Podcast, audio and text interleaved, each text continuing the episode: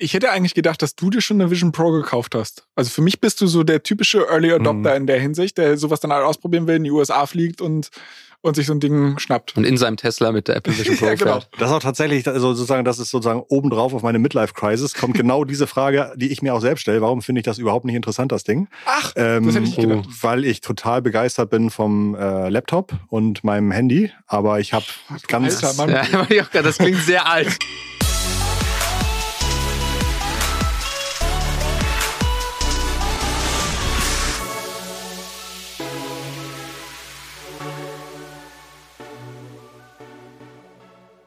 Hey, hier ist der Inside Talk, unser monatliches Format mit etwas mehr Zeit tiefer einzutauchen und dir beim Zuhören eine extra Portion Einsichten und Erfahrungen zu Themen der Digitalisierung und Wirtschaft zu schenken. Meine Gäste sind berühmt. Noah Leidinger ist der Host vom täglichen Börsenpodcast Ohne Aktien wird schwer. Und Florian Adomeit war einige Jahre Noahs Kollege, ist ebenfalls Podcast-Host und sein Podcast heißt Alles Coin, nichts muss. Florian gründet gerade zu einem sehr spannenden Thema, worüber wir natürlich auch sprechen werden. Ich sammle von den beiden Wirtschaftsexperten ihre Sichtweisen zum Thema Private Equity, AI und Wirtschaft ein. Wir sprechen zum Beispiel über Apple, OpenAI, Amazon und ich darf fragen, warum das Herstellen von Chips so schwierig ist, aber vielleicht einen relevanten Einfluss darauf hat, wer die nächsten 50 Jahre die neue oder alte Weltmacht wird. Danke, dass du dabei bist. Jetzt geht's los. Ganz viele Lern- und Unterhaltungsmomente mit Florian Noah. Herzlich willkommen bei mir jetzt im Podcast, Florian Adomeit und Noah Leidinger. Ja, vielen Dank für die Einladung. Vielen Dank. Ihr seid ja so ein äh, Duo Infernale, aber nicht mehr. Ihr habt zusammen zwei Jahre die Podcast-Bank gedrückt und ähm, habt zusammen in Unternehmen investiert, über Unternehmen Podcasts gemacht. Und jetzt auf einmal hast du, Florian, dich, glaube ich, vor ein paar Monaten entschieden, selber als Gründer in ein Unternehmen zu gehen. Ja. Was da passiert? Richtig. Ich weiß nicht. Also für mich war es von vornherein auch schon eigentlich immer der Wunsch. Also während andere Leute irgendwie Feuerwehrmann werden wollen oder weiß ich nicht, Astronaut, war bei mir irgendwie so ein bisschen der Wunsch, Unternehmer zu werden. Und ich fand, OMR war halt eine perfekte Chance für mich, überhaupt den Fuß da in die Tür zu bekommen, zu sagen, okay, hier kriegst du halt Unternehmertum ganz hautnah mit.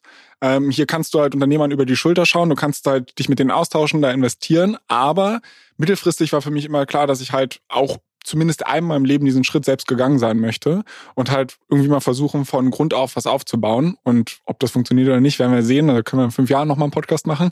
Aber ja, also es hat mich da einfach so ein bisschen in den Fingern gejuckt. Erinnere uns nochmal, du hast einen relativ interessanten beruflichen Background. Also du hast, glaube ich, äh, was Spannendes gelernt. ähm, und du hast auch ein ganz spannendes Hobby. Du bist, glaube ich, relativ musikalisch, ne? Du hast mir irgendwann mal gesagt, wäre ich nicht das geworden, was ich bin, wäre ich gerne Musiker geworden. Ja, das stimmt. Also jetzt, jetzt enttarnst du mich schon ähm, bei meiner ersten Aussage einer kleinen Notlüge. Also im Grunde genommen war es so, dass bevor halt der Unternehmerwunsch kam, und das war dann irgendwann so kurz nach der Pubertät, ähm, war bei mir halt so, dass ich viel Gitarre gespielt habe und gesagt habe, okay, ähm, ich möchte das irgendwie vielleicht auch mal beruflich machen, war dann aber relativ schnell davon abgekommen, weil da brauchst du schon sehr, sehr viel Glück. Nicht, dass man das als Unternehmer nicht braucht, aber irgendwie habe ich das dann da sein gelassen. Und du bist tatsächlich die erste Person, die meinen beruflichen Werdegang bisher als spannend bezeichnet, weil ich habe eigentlich ganz lame BWL studiert im Bachelor und dann im Master halt eine Finance-Spezialisierung gemacht. Also jetzt eigentlich nichts super Extravagantes. Aber ja. Okay, okay, sehr gut.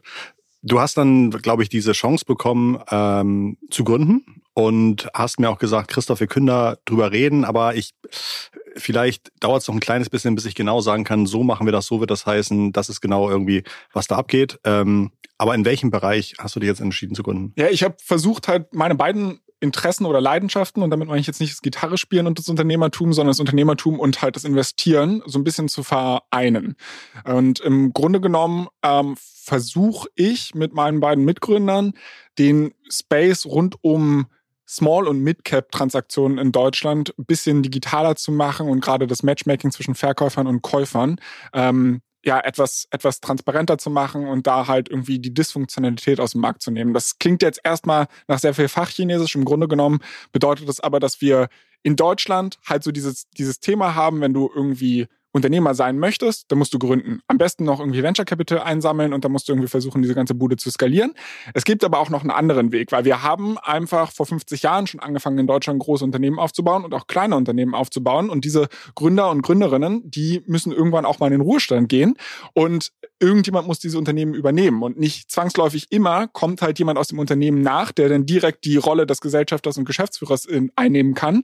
Also werden diese Unternehmen verkauft und wir reden da über hunderttausende Transaktionen jedes Jahr, die teilweise auch scheitern, weil ähm, es sich einfach kein Käufer in diesem kleinen Bereich findet, weil er vielleicht für M&A-Berater nicht interessant ist oder äh, verschiedenste Gründe, woran es dann scheitert. Und da haben wir halt gesagt, okay, eigentlich braucht es dann eine digitale Lösung zu sagen, wir haben so viel wirtschaftliche Power in Deutschland und wir haben so viele Leute, die unternehmerisch tätig werden wollen. Die müssen nicht alle gründen, sondern eigentlich muss man denen bloß einen Weg geben, dass sie vielleicht schon ein fahrendes Baby übernehmen können. Und da möchte ich gleich unbedingt einsteigen, weil das ganz spannende Zahlen sind und auch, glaube ich, so dieser dieser Quotient zwischen Leuten, die eine Firma aus dem Nichts gründen und Leuten, die aber eine Firma übernehmen, die schon irgendwie was kann oder die schon irgendwie bewiesen hat, dass ihr Geschäftsmodell funktioniert, das spricht wahnsinnig viel dafür zu sagen, vielleicht sollte ich über eine Unternehmensnachfolge nachdenken. Ähm, und da möchte ich gleich noch tiefer reingehen. Noah, irgendwann wird wahrscheinlich der Florian dir das erzählt haben und gesagt, ähm, ich mache jetzt das. Was war, was war deine erste Reaktion? Oh, es war schon ein bisschen absehbar sozusagen. Es hat auch von Anfang an gesagt, dass er immer was selbst machen will. Ähm, und ich ja auch, dass ich mal gesagt habe, ich will eigentlich immer mal selbst gründen und eine eigene Firma machen. Ähm, ich glaube, das Timing war dann einfach anders. Für mich war es bei OMR so noch, dass ich gesagt habe, okay, es gibt noch genug Möglichkeiten, wo ich hier noch Dinge entwickeln kann ähm, und worauf ich auch Lust habe, den Podcast weiterzumachen, das noch weiterzuentwickeln, Projekte rundherum. Ähm, und für Flo hat sich halt die Chance gegeben. Und deshalb fand ich es irgendwie gut, dass er es jetzt äh, den Schritt gewagt hat, dass er es auch als erster macht. Dann kann er mir von seinen Fehlern berichten, die ich dann nicht mehr machen muss. Ähm, deshalb äh, mache ich da gerne einfach den, den Second Act. Okay. Aber und, und was hast du inhaltlich zur Geschäftsidee gesagt? Hast du, hast du nicht gesagt, Mensch, Flo, warum machst du nicht KI? nee, also ich fand die Geschäftsidee sehr naheliegend. Wir haben das ja auch sozusagen an der Börse immer wieder gesehen, dass diese Branche einfach boomt, dass da enorm viel passiert in diesem ganzen Private Equity Bereich, Firmenübernahmenbereich. Ähm, und die Grundtreiber, die Flo genannt hat, irgendwie demografischer Wandel, viele Unternehmen haben keine Nachfolger. Das ist ja relativ easy zu durchblicken, dass das ein Riesentrend ist, der jetzt nicht so groß wie KI ist auf globaler Ebene, aber in Deutschland auch sehr relevant. Ähm, und dass es da halt noch keine gute Lösung gibt. Und ich glaube, das Gute ist auch, es werden ja sehr viele Startups mit den Themen gegründet, wo die Berliner Startup-Bubble drin ist. Ähm, und das ist eben genau sowas wie KI oder irgendeine SaaS-Software. Ich glaube aber wenige, die jetzt aus der WHU kommen und dann in die Startup-Bubble einsteigen, beschäftigen sich irgendwann mit Handwerksbetrieben oder KMUs, die verkauft werden müssen. Ähm, und ich finde solche Bereiche eigentlich für Startups immer am attraktivsten, wo nicht jeder drauf schaut und wo man dann vielleicht wirklich ein bisschen unique ist. Das Thema Private Equity spricht irgendwie jeder ständig aus, aber können wir das nochmal irgendwie abgrenzen? Wie groß ist das? Wo sind die Treiber für die Wertgenerierung? Und was sind da in Deutschland irgendwie relevante Player?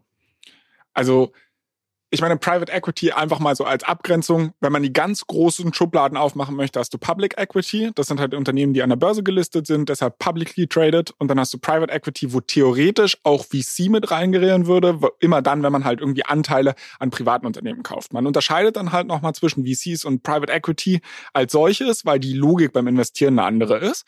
Während du als VC irgendwie versuchst, den Tenbagger zu kaufen, der hat vielleicht noch nicht mal ein Produkt, kein Product Market Fit.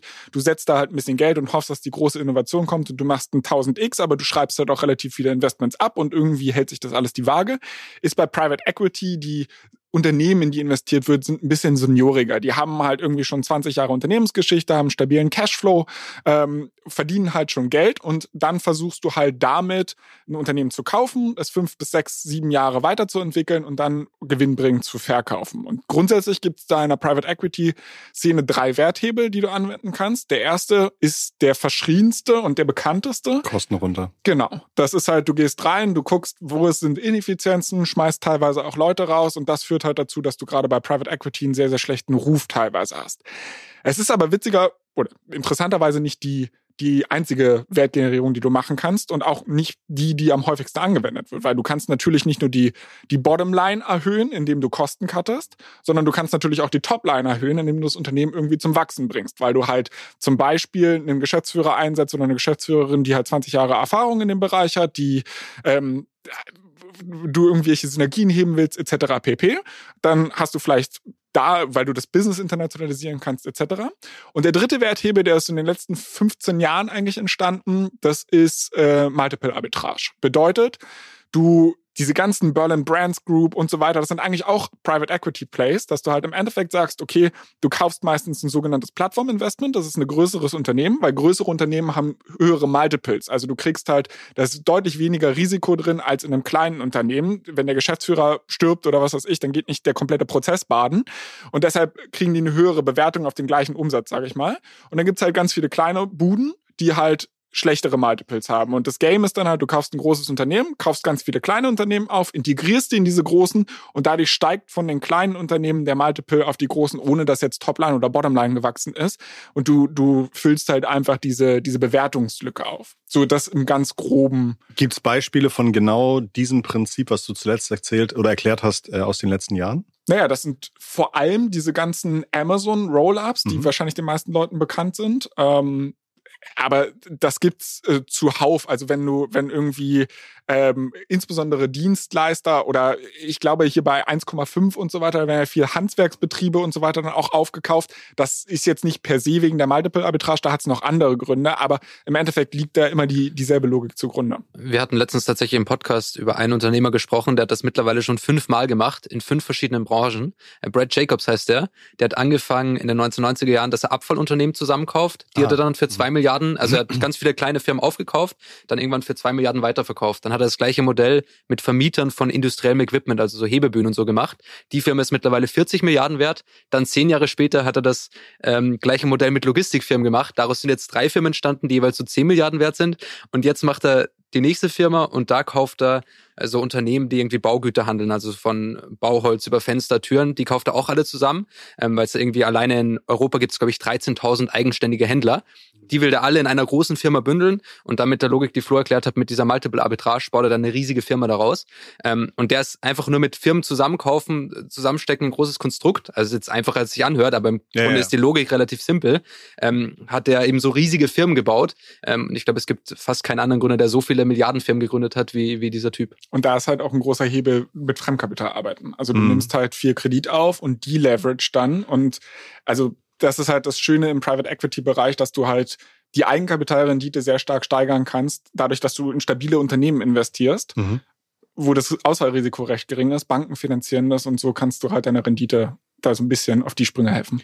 Wer verdient beim Geldgeben Geld? Also was sind die typischen Geldgeber, die bei so PE-Deals ihr Geld reinschmeißen?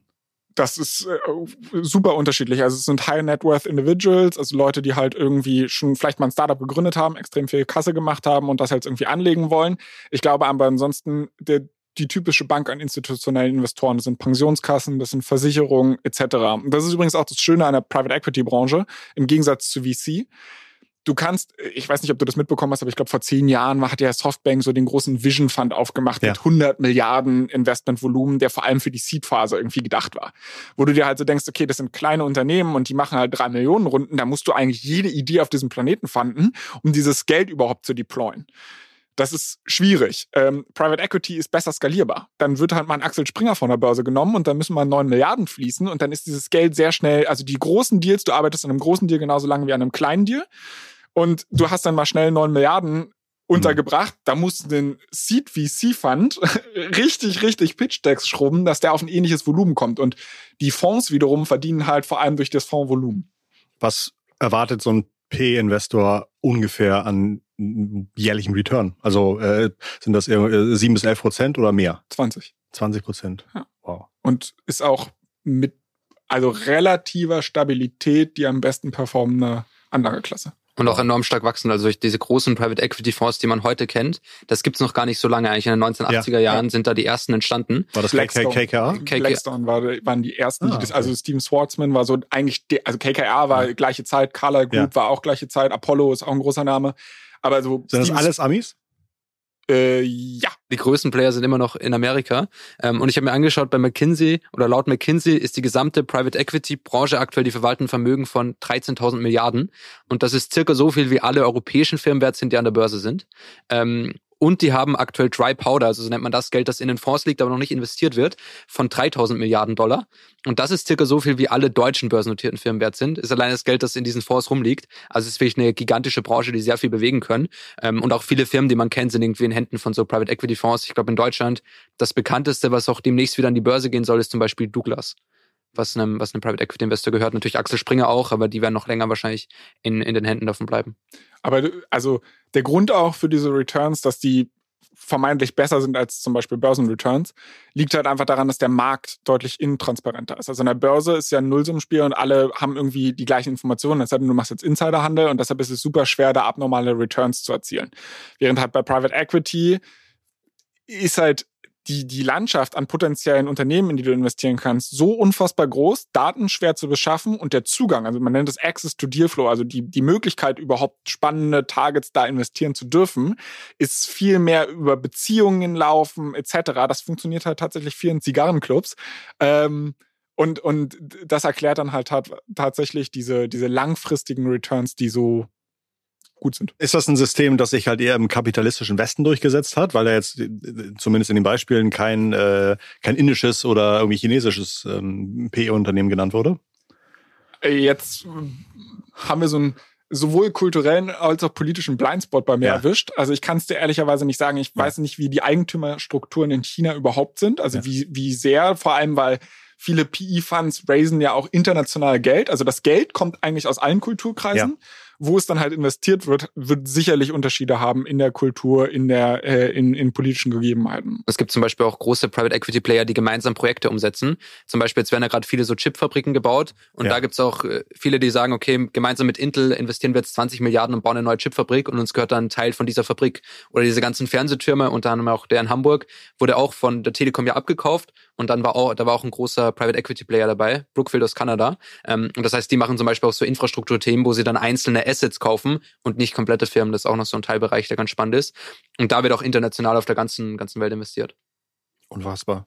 Und, und das sozusagen baut ihr oder macht ihr jetzt für, für kleine Nachfolgen, dass man die Möglichkeit hat zu sagen, ähm, wir schaffen hier irgendwie, äh, wenn ich eine, ein Unternehmen habe, schaffen wir die Möglichkeit, dass ich mir vielleicht sinnvolle Käufergespräche ans, ans Bein binden kann und im besten Fall eine gute Möglichkeit finde, aus dem, meinem Lebenswerk noch was rauszuholen. Genau, also du musst halt überlegen, dass der Markt insbesondere wenn wir in große Transaktionen reinkommen, da gibt es halt sehr professionalisierte Player. Die haben extrem gute Datenbanken, die sind super gut vernetzt, haben Offices auf der ganzen Welt und da funktioniert halt vieles. Hm. Ähm, Dementsprechend gibt's aber in dem, in dem ganzen kleinen Bereich, bei den Kleinsttransaktionen, die es für Private Equity. Was für Volumen haben die pro Transaktion im Durchschnitt? Na, wir, wir, reden also über kleine Transaktionen, Small und Midcap kannst du so sagen, sind zwei bis 50 Millionen mhm. Unternehmenswert. Ähm, danach kommst du so in den Micro-Cap-Bereich, mhm. der da halt runtergeht. Und da ist es halt so eine Sache, das ist halt für traditionelle Private Equity Player überhaupt nicht interessant, ja. weil natürlich gäbe es da genauso Potenziale. Die Logik ist die gleiche. Aber wenn ein KKR einen Fonds über 100 Milliarden geraced hat, dann werden die sich nicht mit zwei Millionen Tickets, haben wir das gleiche Problem wie mit dem Vision Fund, äh, auseinandersetzen, sondern die wollen halt die großen Deals, weil es ist im Endeffekt die gleiche Arbeit. Das bedeutet halt für Leute, die halt nicht so viel Kapital haben und Leute, die halt nicht so ähm, professionalisierte Strukturen haben, die, die haben gar nicht diese professionalisierte Konkurrenz, ja. die du teilweise bei Aktien dann ja auch hast, dass halt du im Endeffekt gegen den Hedgefonds vielleicht antrittst als Privatanleger. Das hast du in dem Fall nicht. So, das heißt, da treten eigentlich Privatanleger gegeneinander an. Und dann hast du halt das Problem, dass aktuell finden sich Käufer und Verkäufer nicht gut. Also wir wollen kein Anlageprodukt bauen ja. oder sowas, wo du jetzt sagst, wir machen Private Equity Fund für ja. diesen, die, wäre auch eine Investment Opportunity, dass Total. du halt wirklich sagst, okay, da sind Ineffizienzen in dem Markt. Das wollen wir aber nicht machen, sondern wir wollen im Endeffekt, du hast jetzt irgendwie, weiß ich nicht, schon 10, 15 Jahre äh, Erfahrung in irgendeinem Bereich gesammelt, hast aber keinen Bock mehr Angestellter zu sein, hast vielleicht 100.000 Euro gespart oder 150.000 Euro. Das reicht, um einen kleinen Deal zu machen, wenn du ihn mit Fremd, äh, Fremdkapital leveraged. Und wo findest du denn überhaupt Unternehmen, äh, etc. Und da halt jetzt auch nicht jeden drauf loslassen oder was weiß ich, sondern da versuchen wir halt über Software dieses Matchmaking so, so einfach wie möglich zu machen zwischen den Parteien. Wenn ich eine Firma aus dem Nichts gründe, dann mache ich eine 10 Seiten Präse und auf dem letzten Slide einen Hockeystick rauf und habe dann irgendwie nach 100 Gesprächen vielleicht die Möglichkeit, dass mir jemand Geld gibt. Wenn ich aber mit so einer BBA vom Unternehmen ähm, zur Bank laufe dann sehen die relativ klar, ob das irgendwie wächst oder nicht ja. wächst. Ist da das Finanzieren einfach? Das kommt erstmal super auf die Marktlage an und es kommt tatsächlich auf das Target an und welche Sicherheiten du auch lieferst. Angenommen, du hast dich jetzt mit einem Käufer und einem Verkäufer, die beiden einigen sich auf einen Kaufpreis. Und gibt es konkret irgendwie äh, typische Branchen, die besonders häufig in diesen Übernahmen enthalten sind? Also das sind das Handwerker, ja, also in Deutschland Steuerberater. Ja, also Steuerberater das ist nochmal ein Markt für sich, weil mhm. die häufig von anderen Steuerberatern gekauft werden und so weiter. Aber ähm, in Deutschland ist es halt wirklich so die die klassische Industrie. Also da hast du irgendwelche CNC-Fräser oder Metallverarbeiter ja. oder was halt auch super geil ist als Business, ist so ähm, B2B-Dienstleistungen. Also es klingt total langweilig, aber die guten alten Facility Manager oder Gebäudereiniger oder was weiß ich, die ganze Startup-Welt redet halt von Recurring Revenues. Ne? Alle sind halt irgendwie so auf dem Trip, okay, wenn jemand monatlich Geld dafür bezahlt, meine Software zu nutzen, ist das eine tolle Sache. Genau sowas hat halt im Endeffekt ein Gebäudereiniger, der hat da mit irgendeinem Logistikzentrum abgeschlossen, zehn Jahres Wartungsvertrag für sein Gebäude und da fließen auch monatlich ja. die Einnahmen. Und sowas ist natürlich super, super attraktiv mit dem Unterschied. Du hast natürlich nicht ganz so hohe Gewinnmargen, weil es ein einfacher kopierbares Geschäftsmodell ist, aber du zahlst halt auch nur das Vierfache vom Gewinn oder so. Und je nach Kaufpreis gehst du dann halt zu einer Bank, besprichst halt mit der, also für gewöhnlich das ist das Schöne, du gehst meistens nicht zu deiner eigenen Bank als ja. Käufer, sondern du gehst als Käufer zu der Bank des Unternehmens, was du kaufen willst. Weil die kennen den. Ja, die kennen die halt schon. Und dann sagst du, pass mal auf, ich würde den gern rauskaufen. Ich brauche, weiß ich nicht, 70 Prozent dann des Kaufpreises brauche ich als Fremdkapital.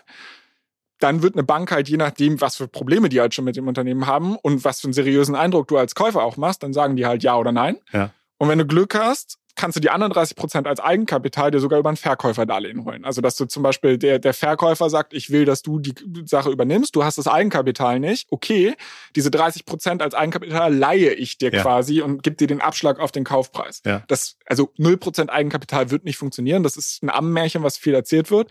Aber so kannst du in den Finanzierungsstrukturen, wenn du dich ein bisschen auskennst, echt viel machen. Total gut. Ähm, super, super spannend. Und äh, kennt ihr noch irgendwie Aussagen, wie viel äh, Neugründungen irgendwie nach fünf Jahren, wie viel es dann noch gibt, also prozentual? Also erstmal, ich, am liebsten will ich jetzt herausarbeiten, dass man die rauskriegt. Also ich kenne irgendwie die klassischen Statistiken ja, von irgendwie eins von zehn, ja, 90 Prozent ja. Fällen in den ersten fünf Jahren. Ähm, ist ja auch die Logik bei den ganzen VC- und Startup-Investoren, ja. dass man sagt, okay, ein Startup funktioniert, die restlichen neun fehlen. Ich glaube, man muss auch immer sehen, gerade die, die jetzt zu VC fanden, es gibt auch viele, die dann 20 Jahre so auf irgendeinem Level dahin schwimmen mhm. ähm, und aber auch nicht das erreichen, was sie ursprünglich äh, mal geplant hatten. Also ich glaube, wenn man wirklich darauf schauen würde, wie viele Startups sind jetzt so erfolgreich, wie sie mal gedacht haben, ja, dann wären es ja. wahrscheinlich 99 Prozent, die, die fehlen. ja. Nicht, nichtsdestotrotz, also ich habe jetzt ein sehr flammendes Plädoyer irgendwie für, für diesen ganzen Bereich gehalten. Ich glaube, ich kenne kein Thema, bei dem du nicht ein flammendes Plädoyer hast. okay, das kann sein, das kann sein. Ähm, es soll aber kein Entweder-Oder-Debatte irgendwie ja. sein, sondern ich glaube, wir brauchen sogar noch viel, viel mehr Gründer in Deutschland, die Innovationen antreiben, die halt einfach sagen, okay, ich wage da auch mal was, ganz egal, wie die Chancen ja. gegen mich stehen. Ich meine, guck mal, im Endeffekt, ich predige irgendwas von Übernahmen und versuche auch selbst was zu bauen. Ja. Also das ist, das ist so, weiß ich nicht, Wasser predigen und nee, klar, aber, aber wahrscheinlich, wahrscheinlich, äh, wenn du jetzt irgendwie äh, Menschen, die sich mit der Selbstständigkeit auseinandersetzen, ist ja der, die meisten denken wahrscheinlich, ich muss mir irgendwas einfallen lassen, was so noch genau keiner gemacht hat. Und das ist genau dafür, genau dafür will ja. ich halt so ein bisschen die, die, den Blick öffnen, ja. einfach zu sagen, hey, Existenzgründung kann auch anders funktionieren. Ist es für jeden der richtige Weg? Definitiv nicht. Ist es einfach? Auch nicht. Also du gerade, du solltest nicht anfangen, wenn du das noch nie gemacht hast, irgendwie dir ein 5 Millionen Asset ans Bein zu binden und dann einfach nur, weil du jetzt so rusht, äh, das wird halt nicht klappen. Aber fang klein an, setz dich damit auseinander. Es gibt Marktplätze für Microcaps in den USA, wo du wirklich Unternehmen für 6000 Euro kaufen kannst. Das ist ja vielleicht nur eine Website, die drei User hat oder was weiß ich, aber auch das kann Spaß machen, um da erstmal ein Gefühl zu für bekommen. Und, ähm, und witzigerweise in den USA auch ein krasser Trend. Also ich habe vor kurz, kurz um die Gründung herum einen ähm, Beitrag gelesen auf Bloomberg, dass immer mehr MBA-Studenten äh, MBA keine Startups mehr gründen, sondern so Search Funds aufmachen. Also die quasi sich einen Investorenkreis, weil das ist ja auch eine Möglichkeit. Du raised halt Geld von Family and Friends und Fools, wie man immer so schön sagt, ähm, die dich halt mit ein bisschen Kapital ausstatten, um dich ein Jahr über Wasser zu halten, dass du halt nach einem potenziellen Target suchst. Und dafür kriegen sie halt die erste Allokation in dem Augenblick, wenn du halt ein Target gefunden hast, gehst du nochmal zu den Investoren und sagst so, jetzt hätten wir hier was. Du holst das Eigenkapital über Investorengeld und hast dann halt aber kein SaaS Startup, sondern hast halt, wie gesagt, einen Gebäudereiniger gekauft und versuchst dann da irgendwie dein Roll-Up zu basteln. Ist nicht für jeden was, aber. Total spannend. Ich erinnere mich noch in meiner, ich war mal eine Zeit lang in so einem äh, Unternehmerclub, äh, EO, Entrepreneurs Organization, und der ist hier in Hamburg oder auch Deutschland sehr techlastig und irgendwie der eine gründet dann irgendwie dies oder KI oder äh, irgendwelche Agenturen und so weiter, aber alles immer so ähm, relativ Tech, Internet, Digital. Und wenn wir dann so auf Konferenzen waren, dann waren auch irgendwie aus den anderen Ländern, da hatte einer irgendwie eine Malerei, äh, der andere hatte irgendwie, äh, äh, wie heißen diese Daily Loans, Monthly Loans, diese äh, Salary Loans, dass man irgendwie Factoring oder nee, dass man, dass man irgendwie jemandem äh, 1000 Dollar leiht für einen Monat und dann muss er aber anderthalb wieder zurückzahlen nach einem Monat. Wie heißen diese? Äh, Payday Loans? Ja, Payday Loans, genau. So Payday, also so, so kom komplett und wir alle so, hä, das ist irgendwie total, total verrückt, aber irgendwie die, die, äh, die standen irgendwie gut im Futter. Also ja. denen, denen ging es irgendwie ganz gut.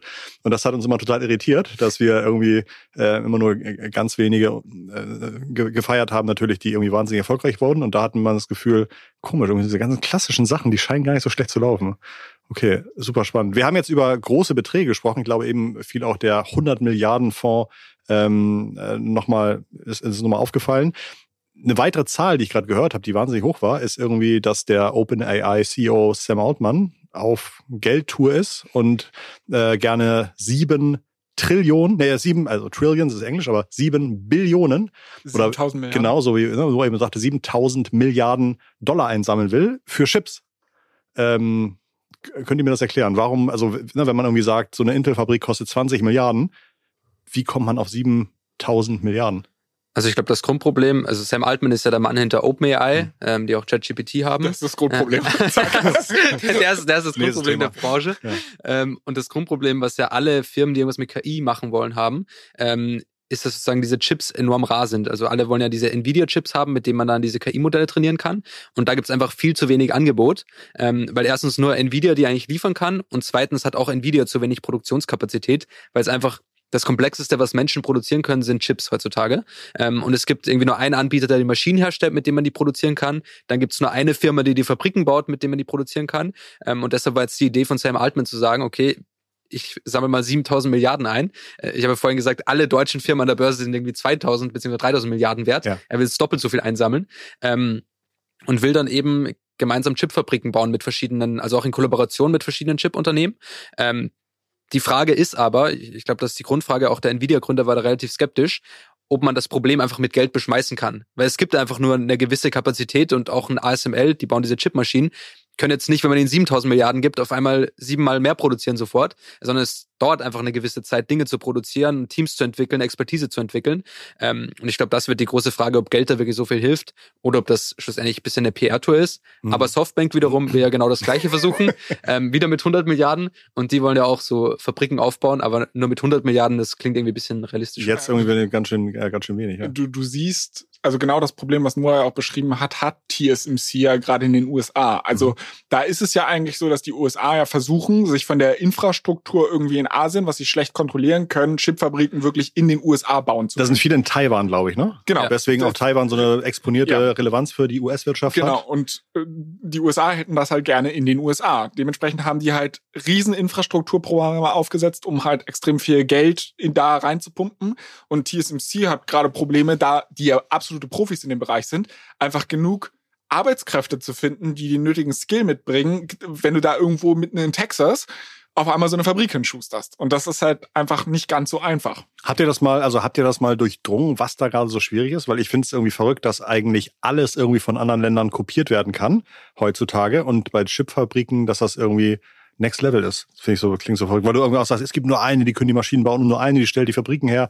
Äh, how come? Naja, also ich glaube, es ist es ist halt wirklich ein Problem der Execution. Also mal angenommen, ich habe verstanden, wie so eine Maschine funktioniert ja. und sage, ja, okay, da ist jetzt so Lithografiemaschine, da läuft irgendwie Licht drauf und dann wird das in so eine Platte eingeätzt und dann kriegst du den Bauplan. Hm. Dann ist das eine tolle Sache. So ein Chip funktioniert, glaube ich, ungefähr so, dass man irgendwie sagt, man hat äh, ein fotosensitives Material. Genau. Dann beschießt man das äh, mit Licht. Dann werden da, wo es belichtet ist, kann das irgendwie, bleibt das oder wird weggeätzt. Und dann wird so über diese Ätzmechanismen wird äh, eine so feine Struktur da eingebrannt, dass die am Ende nur wenige Moleküle ähm, groß ist pro irgendwie Leiterbahn. Und jetzt so. hast du, äh, glaube ich, genau die Antwort darauf. Okay. Wenn wir sagen, okay, wir versuchen hier ein Muster auf diesen Tisch, der hier vor uns zweimal zwei Meter ist, einzubrennen, dann kriegt ein mhm. Kleinkind mit Fingermalfarbe mhm. das einigermaßen hin. Aber du versuchst es auf eine, eine, weiß ich nicht, Fläche zu projizieren, die so groß ist wie eine Fliege mhm. und da müssen tausend Kreise drauf sein. Und das heißt, die Schablone, durch die das Licht fließt, die muss auf den Milli, Milli irgendwas, ich, ja. ich weiß gar nicht, ja, was, Die, was die Maßeinheit ist. Und dafür brauchst du halt wiederum Maschinen, die so krass geeicht sein müssen. Und ich glaube, das ist halt weniger, als ich habe einen Bauplan geklaut, als ich habe das hundertmal gemacht und verstehe, wo die Fehler in den Prozess reinkommen, weil die minimalste Abweichung dir halt ein Shit-Produkt gibt. Okay. so erkläre ich mir das, ohne das zu hm. wissen. Mhm, okay. man, man, sieht das ja schon daran, dass es jetzt abseits von den ganz großen Firmen denkt, wie die Chipmaschinen herstellen, gibt es ja auch Weltmarktführer, die irgendwie ein spezifisches Chemikalien dafür produzieren für die Chipproduktion oder auch welche, die Filter produzieren oder Tanks, wo man dann diese Chemikalien lagern kann, ja. weil die halt so fein sein müssen und gar nicht verunreinigt sein dürfen für diesen Prozess. Ähm, und ich glaube, es gibt einfach in dieser Lieferkette so viele einzelne Player, die eigentlich die einzigen sind auf der ganzen Welt, die das machen können. Und die kannst du nicht auf einmal koordinieren und sagen, okay, jetzt äh, reißen wir uns alle zusammen. Jeder stellt nochmal irgendwie die doppelte. jetzt mal wirklich. jetzt mal ist man wirklich. Jeder verdoppelt irgendwie seine Mitarbeiteranzahl. Und das ist auch wirklich eine Frage, glaube ich, der, der menschlichen Expertise. Also bei ASML arbeiten halt manche Menschen, die diese Maschinen verstehen, aber ich kann jetzt nicht sofort die Mitarbeiteranzahl verdoppeln und dann das in die reinpressen. Also es ist einfach, da ist einfach ein rein operativer, rein operatives Hindernis. Äh, jetzt habt ihr erzählt, dass USA schon versucht, ein bisschen die Kapazitäten aus Taiwan einzubürgern und ähm, in ihren eigenen, in ihrem eigenen Land mehr Chips herzustellen, Chipfabriken zu bauen. Von wem könnte denn der Sam Altman so viel Geld überhaupt bekommen? Was ist so ein äh, wer, wer, wer hat so viel Geld auf der hohen Kante? Also er ist jetzt erstmal in Middle East gegangen, also ja. irgendwie Saudi-Arabien und so und spricht mit denen und Softbank spricht mit den gleichen Investoren. Also es ist aktuell vor allem Middle East. Wie, wie ähm, groß ist der saudi-arabische Staatsfonds? Weiß, weiß das jemand? Es gibt da, die haben ja so verschiedene Vorkonstrukte. Ich glaube, der eine, der ähm, Public ist, sind so 500 Milliarden oder so. Okay. Also schon kleiner, aber die haben ja insgesamt nochmal deutlich mehr Geld. Ja. Ähm, und die wollen ja alleine dieses Neom da bauen, diese Stadt in der Wüste mit der einen Linie. Da sollen ja auch, glaube ich, 1000 Milliarden oder so reinfließen, so unfassbare Summen. Ähm, ich glaube, das Geld wäre grundsätzlich schon da. Das ist auch irgendwie, ähm, ja. Genau, und da gehen die eigentlich alle hin, aber der spricht auch mit den anderen großen Chipfirmen, er spricht auch mit den USA. Ja. Also man wird das nicht von einem Investor kriegen, sondern muss es halt irgendwie, wenn man die Summe überhaupt raisen kann, dann muss man es von der ganzen Welt irgendwie holen. Aber das wird dann halt auch nochmal eine spannende Frage, wo die Dinger wirklich gebaut werden. Mhm. Also wenn da jetzt halt, weil alle wollen es wahrscheinlich bei sich haben. Mhm. Mal gucken. Ich habe gerade mal, ich habe gerade mal so ein bisschen mehr angeguckt, äh, wer so die letzten Weltmächte der letzten 500 Jahre waren und dann irgendwie äh, Spanien, äh, Großbritannien, aktuell USA und da wird dann auch irgendwie so gesagt, na irgendwie, warum ist die USA so erfolgreich? Natürlich irgendwie riesenstarke Militärmacht, ähm, riesengroße Innovationskraft und vor allen Dingen aber auch ähm, kulturell überall vertreten. Also tatsächlich auch wirklich immer immer versucht, dass jeder irgendwie gerne in die USA guckt und sagt, Mensch, das ist schon wirklich, das ist schon wirklich cool da. Und dann könnte wahrscheinlich ähm, für die nächsten 50 Jahre könnten ja solche ähm, Mächte, also irgendwie die Firma oder das Land zu sein, wo irgendwie die ganzen KI-Chips gebaut werden, das könnte ja schon relevant sein für so eine gewisse äh, Vormachtstellung, oder? Ja, also ich glaube, KI-Chips oder generell Chips auf jeden Fall ist, ist ein Bereich, den eine Weltmacht jetzt sozusagen abdecken muss für sich.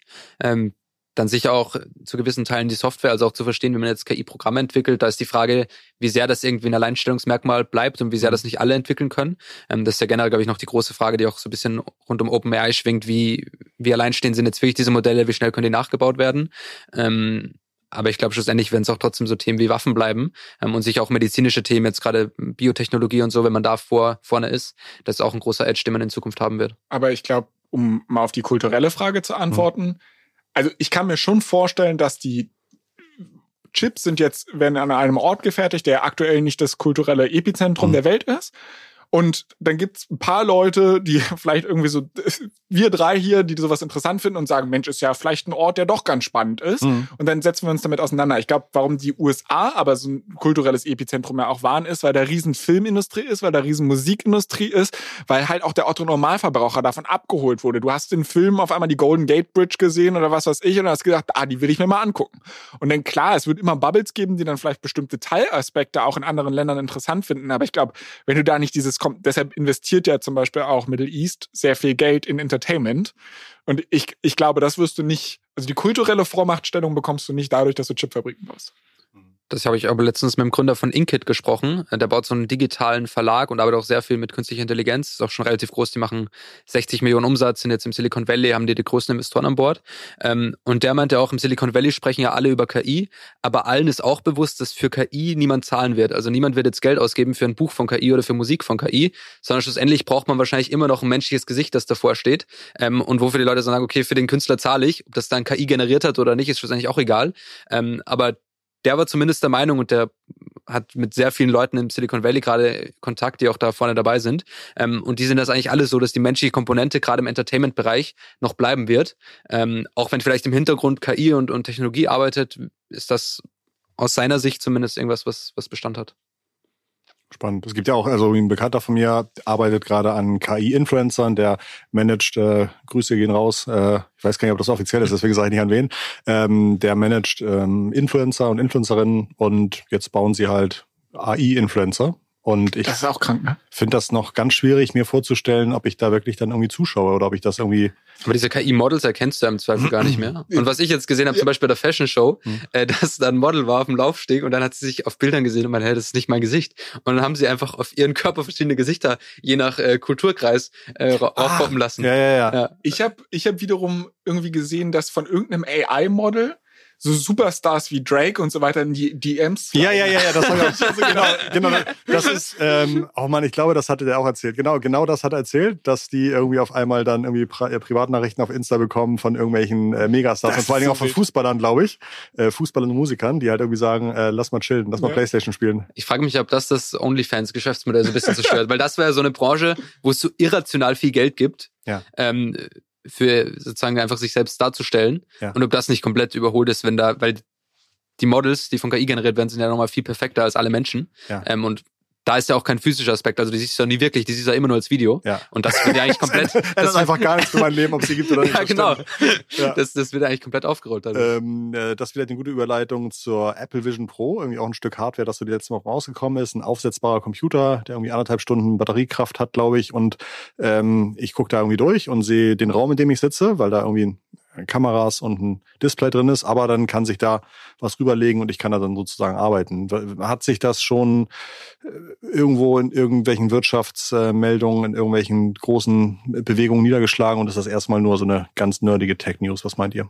Also es ist erstmal, glaube ich, eine nerdige Tech-News. Apple Mhm. hat da jetzt auch nicht so große Produktionsziele davon. Das ist ja auch erstmal so als Testmodell ein bisschen angekündigt. Mhm. Ähm, und die Apple-Aktie hat sich da jetzt nicht groß drauf bewegt. Mhm. Ähm, was ich ganz spannend fand, manche Teile, die Hatte das sich bei der, also die Ankündigung ist ja einem halben Jahr oder so gewesen, hatte sich da Nee, bewegt? Auch nee. nicht. Mhm. Ähm, was ich ganz spannend finde, viele der Teile sind tatsächlich relativ schwer zu bauen. Gerade diese Mhm. Displays gibt es nur ganz wenige Firmen, die die bauen können. Ähm, und jetzt gab es einige Meldungen, dass manche äh, Produzenten in China äh, mit Apple gemeinsam die entwickeln und die gehen da auch einen Liefervertrag mit Apple ein und machen damit bewusst Verluste. Ähm, und das fand ich in letzter Zeit bei Apple ganz spannend. Da sind so paar Veröffentlichungen rausgekommen, dass sehr viele Lieferanten von denen mit Apple selbst Verluste machen. Also zum Beispiel auch Goldman Sachs hat ja die Kreditkarte mit denen rausgebracht. Ähm, da kam jetzt irgendwie raus, das war ein unfassbar schlechter Deal. Dann gibt's so eine ähm, Logistikfirma in den USA, die liefern auch irgendwelche Teile von Apple von Asien nach Europa. Niemand weiß, dass die das machen. Äh, trotzdem fanden die Apple als Kunden so geil, dass sie damit jeden Monat zwei, zwei Millionen Verluste machen. Ähm, und das fand ich in letzter Zeit ganz spannend zu sehen, was Apple für eine Marktmacht auch auf Lieferantenseite hat, dass viele halt einfach Apple in die Kundenliste schreiben wo wollen und dafür dann auch Verluste eingehen und Produkte mit Apple entwickeln, die ihnen selbst gar nichts bringen. Einfach nur damit sie sagen können, wir machen was mit, mit Apple.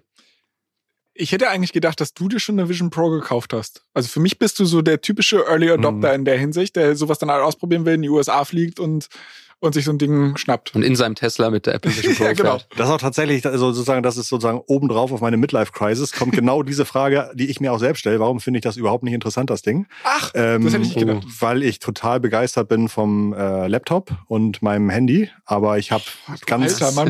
Ja, das klingt sehr alt. ja, das ist tatsächlich, das ist tatsächlich sozusagen das ist tatsächlich ein Thema, dass ich denke, so ist das, ist das jetzt sozusagen, ähm, ist das, das das eine Kapitel geht zu und das Kapitel Altersvorsorge geht langsam auf.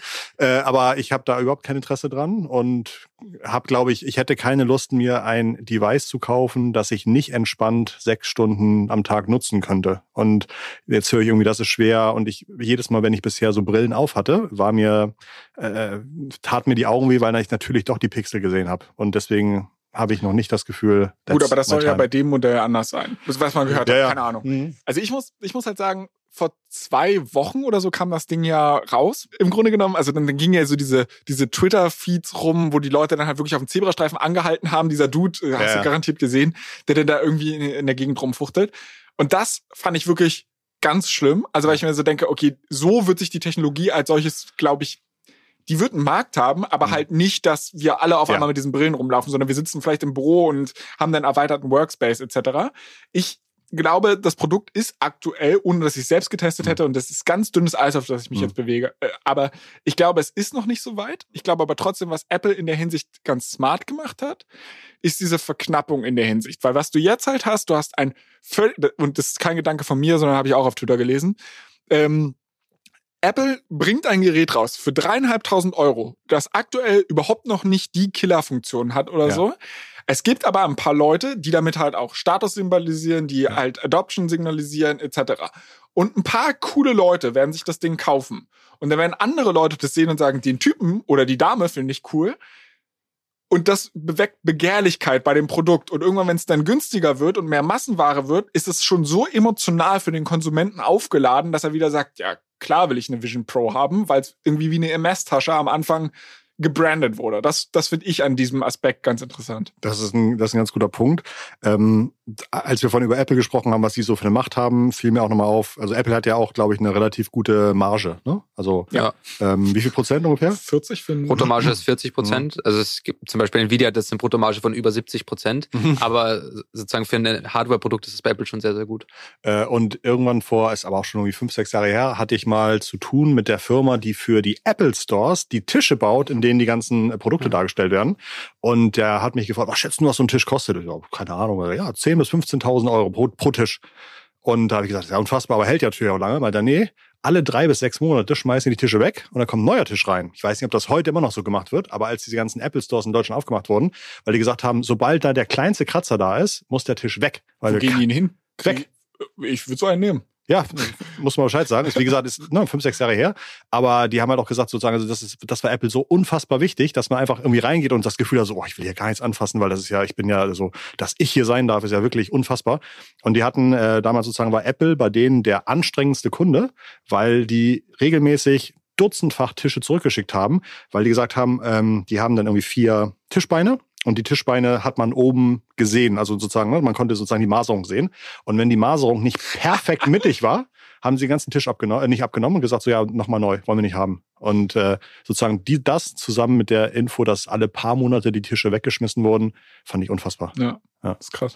Äh, okay, also die Apple Vision Pro hat euch jetzt noch nicht so komplett vom Hocker gehauen. Ich habe sie noch nie getestet. Ich müß, also ich, was mich dann wiederum ein bisschen beeinflusst hat, ich dachte erst so, ja, okay, das ist halt die nächste VR-Brille. Mhm. Dann haben wir einige Leute gepostet, die sich ja schon mit bisschen mit Tech auskennen, unter anderem Christian Bützer. Mhm. Ähm, und der meinte irgendwie, das war life-changing für ihn, das das erste Mal aufzusetzen. Mhm. Und da dachte ich dann schon, okay, irgendwas scheint da schon los zu sein. Dann wiederum habe ich das Video von Max Zuckerberg gesehen, der meinte, nee, ist nix. Und dann, dann dachte ich, okay, dann kann es nichts sein. Also wenn der seine Konkurrenz nicht geil findet, dann, äh, dann wird's nix. Unser lieber Freund Nick Sohnemann, kennt ihr den? Ja, natürlich. Ähm, der hat, glaube ich, Future jetzt, Candy. Ja, genau, Future Candy. Der hat sich, glaube ich, 500 Dinger nach Hause bestellt. Also der hat irgendwie ein, ein halbes Dutzend oder Dutzend oder sowas hat er irgendwie jetzt äh, rum.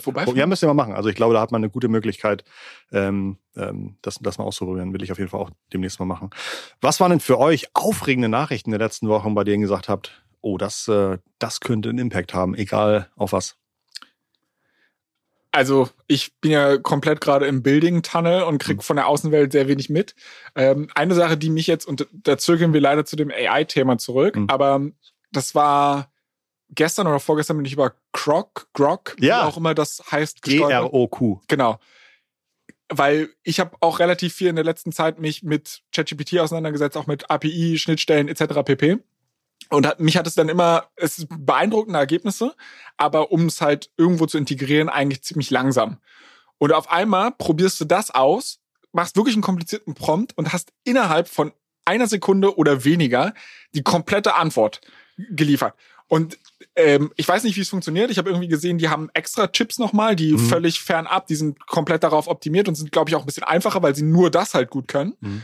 Und was ich deshalb krass fand, ist, aktuell ist ChatGPT in aller Munde. Hm. Und auf einmal kommt jemand um die Ecke, der mit dem Metamodell, also es basiert auf Lama, glaube ich, der so schnelle, gute Antworten hat, dass mir war auf einmal die Brand ChatGPT egal. Ich denke mir so, okay, hier kriege ich das halt viel, viel schneller. Und wenn das halt irgendwie in der Integration funktioniert, dann nehme ich gern das und nehme auch eine geringere Modellqualität, je nach Use Case. Ja. Aber das fand ich halt ganz spannend, dass wahrscheinlich wirklich dieses, diese Modelle vielleicht doch nicht so der große Wettbewerbsvorteil, sondern irgendwann Commodity werden und es halt eher wirklich um Rechenleistung geht, die dir zur Verfügung gestellt wird, vielleicht eher um Daten geht, mit denen du die auch füttern kannst, damit sie deine Use Cases besser abbilden, etc. Das fand ich jetzt einfach so spannend, wie, wie schnell nicht mal ein Jahr nach dem großen Hype ich ein ähnliches Hype-Gefühl bei eigentlich einem gleichen Produkt von einem anderen Competitor gesehen habe. Das ist äh, interessant, dass du das so wahrnimmst. Ich hatte mir das natürlich auch angeguckt und ich glaube, in der Werbung oder im Versprechen wird halt gesagt, während ChatGPT 3.5 irgendwie 40 Tokens pro Sekunde kann, kann dieses Grog gerade 500 Tokens. Also ne, genau wie du sagst, ich tippe was ein und im Grunde kommt sozusagen wupp, ähm, sofort wie wie wenn ich eine Internetseite aufsurfe, kommt das Ergebnis. Ähm, da ist, glaube ich, das Modell, das dahinter war, ist ein Modell mit sieben Billion Parameters. Und ich glaube, so ein ChatGPT 4 hat jetzt 150 Billionen Parameter. Also da ist schon eine wahnsinnige ähm, Unterschied zwischen der Qualität, wie viel Berücksichtigung und wie viel Mal das irgendwie überlegt wird, was da irgendwie herauskommt.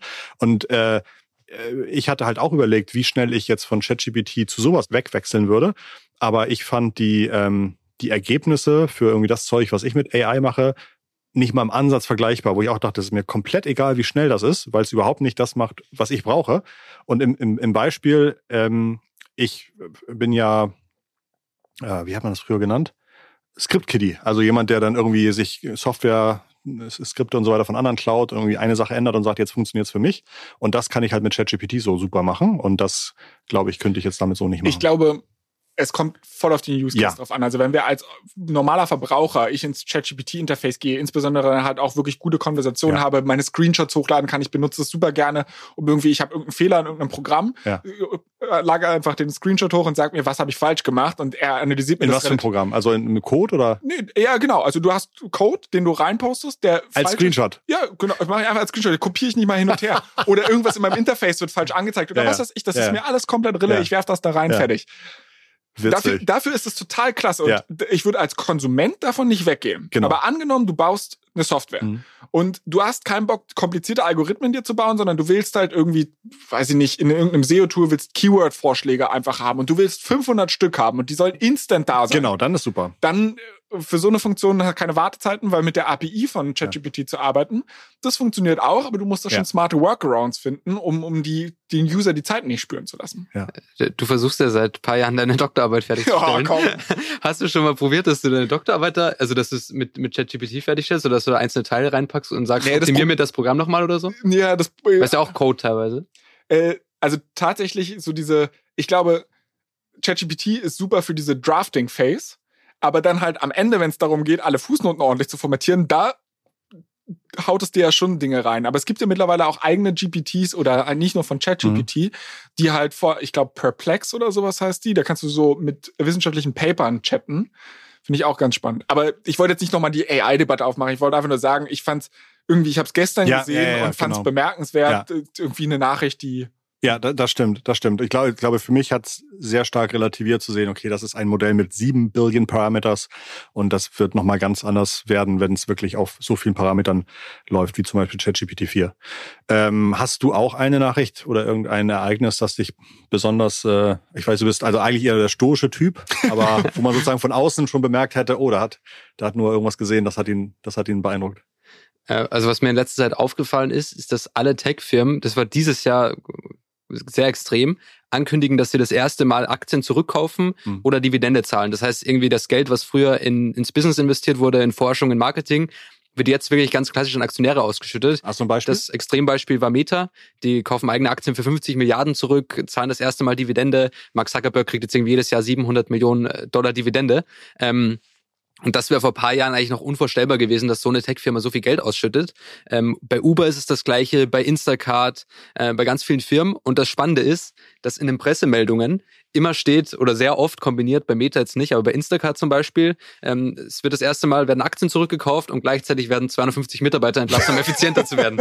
Und es war wirklich sehr oft diese Kombo. Ja. Äh, Und ich frage mich immer, also wer da sitzt und sich denkt, es ist eine gute Idee, das zeitgleich zu verkünden, dass sozusagen die Aktionäre jetzt Geld kriegen. Ja. Ähm, und ich frage mich auch so ein bisschen, wie das sozusagen für die, für die Volkswirtschaft ist jetzt langfristig, wenn sozusagen die Tech-Firmen, die eigentlich immer das reinvestiert haben, das jetzt an die, an die Investoren ausschütten. Man kann auf der einen Seite sagen, es ist eigentlich effizient, weil die Investoren können sie wieder anders anlegen, vielleicht wieder in Startups anlegen. Es kann aber auch sein, dass das Geld dann eben nicht mehr angelegt wird. Ähm, und da bin ich gespannt, wie sich das, wie sich das weiterentwickelt. Apropos Volkswirtschaft, wo stehen wir in der Konjunkturkurve gerade? Boah, ist, glaube ich, immer sch schwer zu sagen. Ich glaube, sozusagen Inflation ist ja immer so zwischen beruhigt sich und es gibt auch noch einige Signale, dass es sich nicht so stark beruhigt. Also zum Beispiel Walmart hat gestern Quartalszahlen vorgelegt und die haben gesagt, dass die Inflation doch stickier ist, als sie dachten. Also hält doch bei vielen Produkten länger an, als sie dachten. Gleichzeitig gibt es dann immer wieder Meldungen, dass der Konsum doch ein bisschen stärker anzieht. Also ich glaube, es ist sehr schwer, ähm, da Prognosen zu treffen. Äh, Eine Sache, die mir auch noch äh, aufgefallen ist, wenn ich noch eine, ein, ein Ding ergänzen darf. Äh, Uber war ich sehr lange sehr skeptisch, ob die mal ein ordentliches Businessmodell mhm. hinkriegen. Mhm. Ähm, und da zeigt sich dieses Jahr, dass es tatsächlich das erste Mal halbwegs profitabel funktioniert. Und gleichzeitig sieht man gerade sehr stark, was man ja immer dachte in der, der Tech. Der Transportteil oder der Delivery-Teil?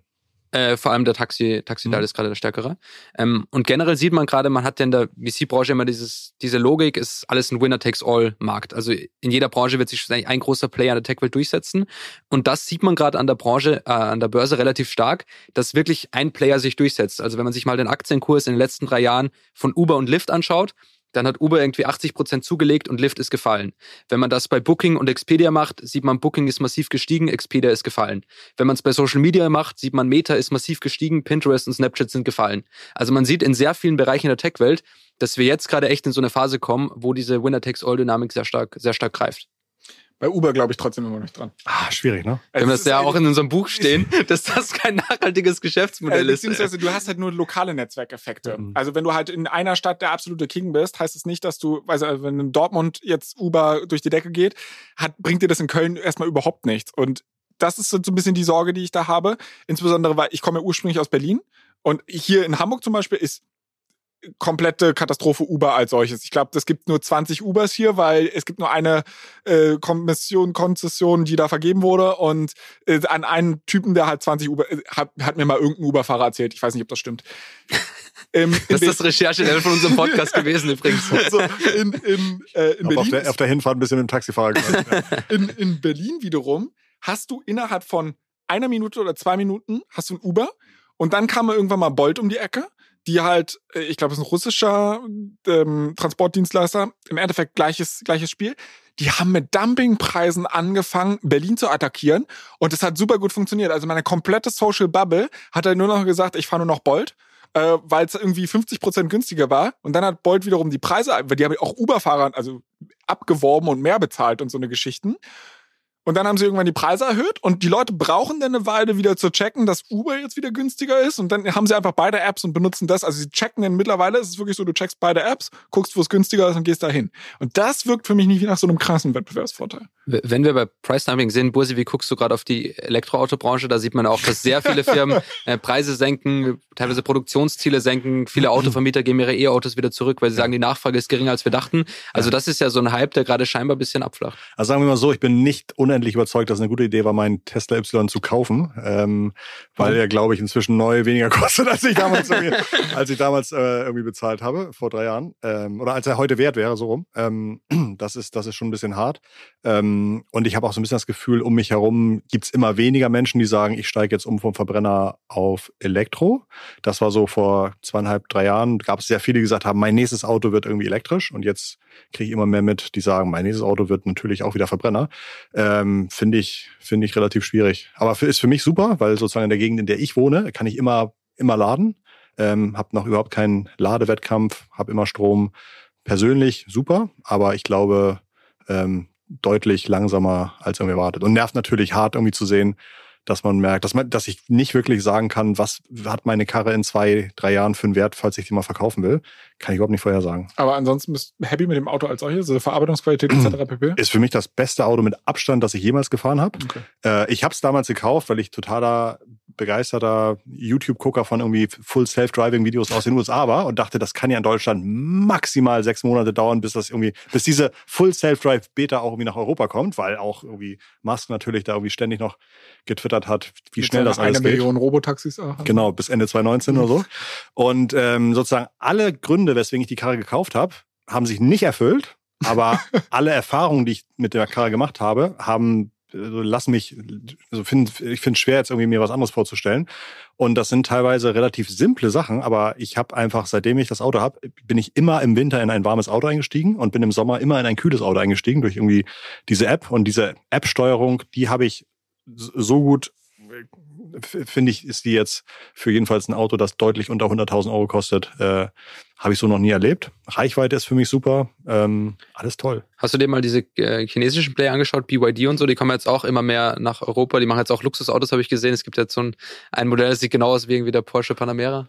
Äh, ja, gucke ich mir an, habe noch nie drin gefahren. Ähm, ich glaube, meine nächsten Autos werden wahrscheinlich wieder elektrisch. Also ich glaube, so ne, das, das finde ich halt wirklich cool. So diese Verfügbarkeit von Strom, wenn ich irgendwie im Winter zwei Stunden im Stau sitze, verbrauche ich trotzdem nur irgendwie, keine Ahnung, zwei Prozent von der Batterie. Also obwohl ich die ganze Zeit Klimaanlage anhab. Das sind so alles Sachen, die hätte ich dann, die kenne ich vom Verbrenner so nicht. Ähm, aber die ganze Erfüllung der technischen Versprechen von Tesla ist so wahnsinnig schlecht, dass ich schon eigentlich hart äh, bearish bin, was Tesla angeht. Ähm, teilweise, nicht Tesla-Fahrer wissen das gar nicht, aber theoretisch soll ja der Tesla auch irgendwie selber erkennen, wann es regnet und die Scheibenwischer bedienen. Und diese Software ist so schlecht und die wird einfach nicht besser. Und ich habe also immer, ich muss eigentlich fast immer trotz Scheibenwischautomatik immer so, jetzt wisch mal, jetzt wisch mal, jetzt wisch mal wirklich, Herr Bosek, ja. es tut mir wahnsinnig leid. Also dein Leben möchte ich nicht haben, dass du den Scheibenwischer selbst bedienen musst. Wissen nicht Tesla-Fahrer gar nicht. Ja, aber, aber wenn ich irgendwie denke, okay, das, das ist schon erstaunlich, weil eigentlich das Problem sollte ja mega einfach richtig, sein. Richtig, ne? also ja. genau. Und das, ich glaube, das ist so dieser, dieser Widerspruch, den man irgendwie sieht zwischen den Versprechen und das Musk gesagt. Und jetzt bauen wir irgendwie den Atlas-Roboter und der kann irgendwie bald hier durch die Gegend hüpfen und irgendwie äh, die menschliche Arbeit abnehmen. Und man denkt irgendwie so ganz ehrlich, ganz ehrlich, Full Self-Driving klappt nicht. Nicht mal die olle äh, äh, Scheibenwischgeschichte klappt wirklich. Jetzt willst du irgendwie äh, mehr AI und Roboter machen und noch mehr Geld haben, damit du dich wirklich voll auf Tesla konzentrieren kannst.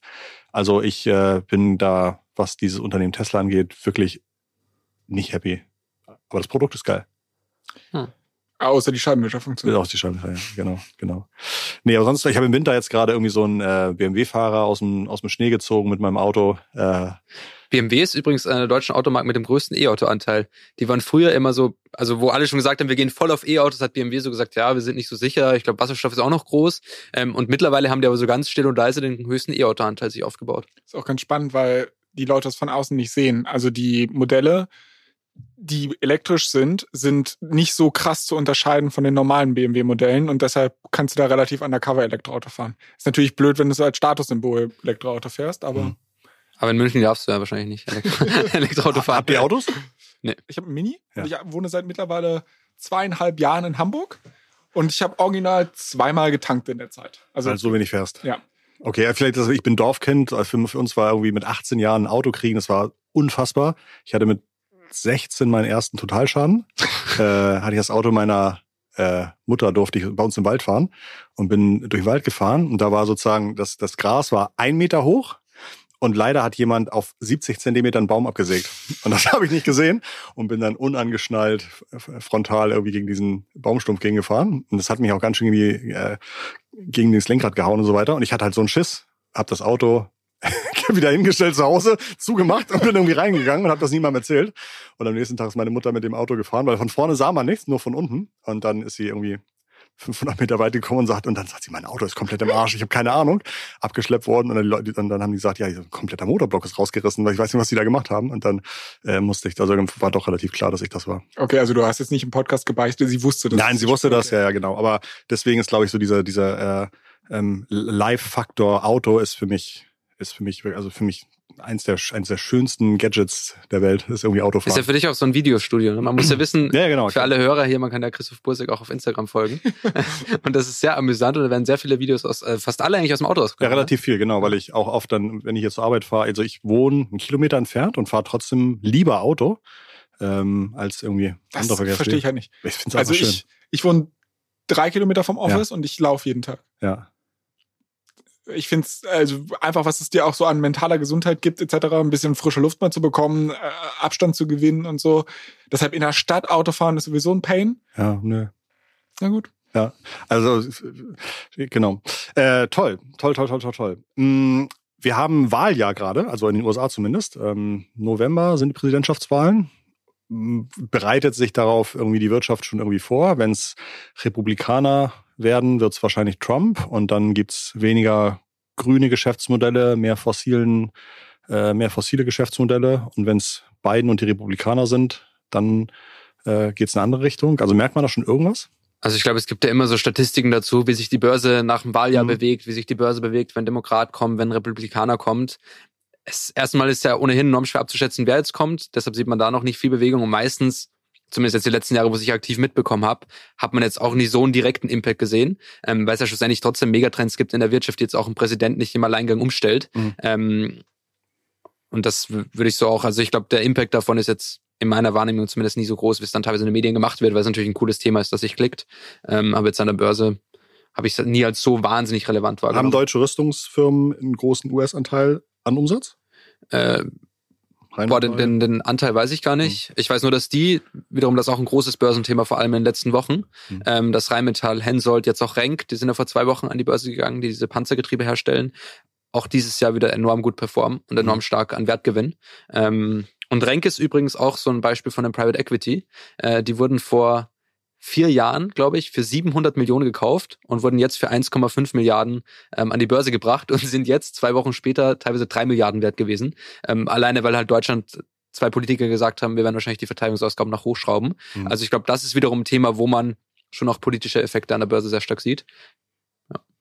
Spannend. Das heißt, äh, es gibt jetzt auch noch, also ich bin eigentlich relativ überzeugt, dass Trump wieder Präsident wird. Also ich glaube, das, äh, das sieht ziemlich so aus. Ich befürchte es ein bisschen. Also normalerweise ja. hast du ja in den USA, und ich wirklich kompletter Blindspot bei mir, was Politik angeht, ja. aber du hast ja wohl irgendwie diesen, diesen Präsidentschaftsbonus. Also wer im Amt ist, hat es ein bisschen einfacher im Amt mhm. zu bleiben, als für den Herausforderer, wenn er sich nochmal zur Wahl stellt. Das Problem ist aber halt, dass Joe Biden mhm halt nicht so einen vitalen Eindruck macht. Ja. Und ich, deshalb befürchte ich fast, dass genau. trotz der ganzen, des ganzen Hates, der ja auch spürbar gegenüber Trump ist, er sich unter Umständen wirklich nochmal durchsetzen könnte. Ja. Aber ich weiß nicht, weiß dazu wenig, als dass ich mich aus dem Fenster lehnen könnte und sagen könnte, so ist es. Ja. Okay. Übrigens politisch auch ganz spannend, ich weiß nicht, ob das hier im Podcast schon mal Thema war, dass Jeff Bezos dieses Jahr schon fast 700 Millionen Steuern gespart hat, äh, weil der ist letztes Jahr von Seattle nach Miami umgezogen und jetzt hat er dieses Jahr das erste Mal seit langem wieder Amazon-Aktien, ich glaube im Wert von 6 Milliarden oder so verkauft ähm, und in Miami gibt's halt keine Kapitalertragssteuer und in Seattle schon. Äh, die Begründung war letztes Jahr, dass er näher zu seiner Familie ziehen will, aber das ist schon sehr auffällig, dass er umzieht und dann ein paar Monate später massiv Aktien verkauft und darauf keine Steuern zahlen muss. 700 Millionen Steuern gespart. Steuern gespart, ja. Also hat sich der Umzug auf jeden das, Fall. Sagen, das Umzug schon wieder fast drin, ah, ne? Ah, fast. Unfassbar. Ähm, dieses Jahr bald haben wir das OMR-Festival. Ähm, verfolgt ihr so ein bisschen, werdet ihr da sein? Wahrscheinlich ja, ne? Wir werden da sein, ja. Flo noch nicht als Speaker, ist noch, noch nicht ganz Unicorn, aber. Nee, tatsächlich. Also, wobei, hier so Masterclass und so mache ich vielleicht. Also, ich, ja, ja ich gehe mal davon aus. Also, müssen wir mal gucken. Ähm, ja. Ich werde da noch mehr zu sagen, später vielleicht irgendwann. Aber äh, im Grunde genommen freue ich mich tatsächlich auf mein erstes OMR-Festival als Besucher. Ja. Und das wird, glaube ich, auch mal ganz schön. Also es war irgendwie schön, auch hinter den Kulissen mit dabei zu sein, alles irgendwie mal mitzubekommen und so weiter. Aber ich finde es auch toll, jetzt einfach so ein bisschen mit Abstand den Speaker-Drop, wenn du ihn halt wirklich über Social Media erfährst und nicht von Weste beim Klimmzüge machen oder so. Das hat dann auch mal wieder was sich in diese Brille und dann überlegst du dir so, ah, okay, wie war die Entscheidungsfindung dahinter und so.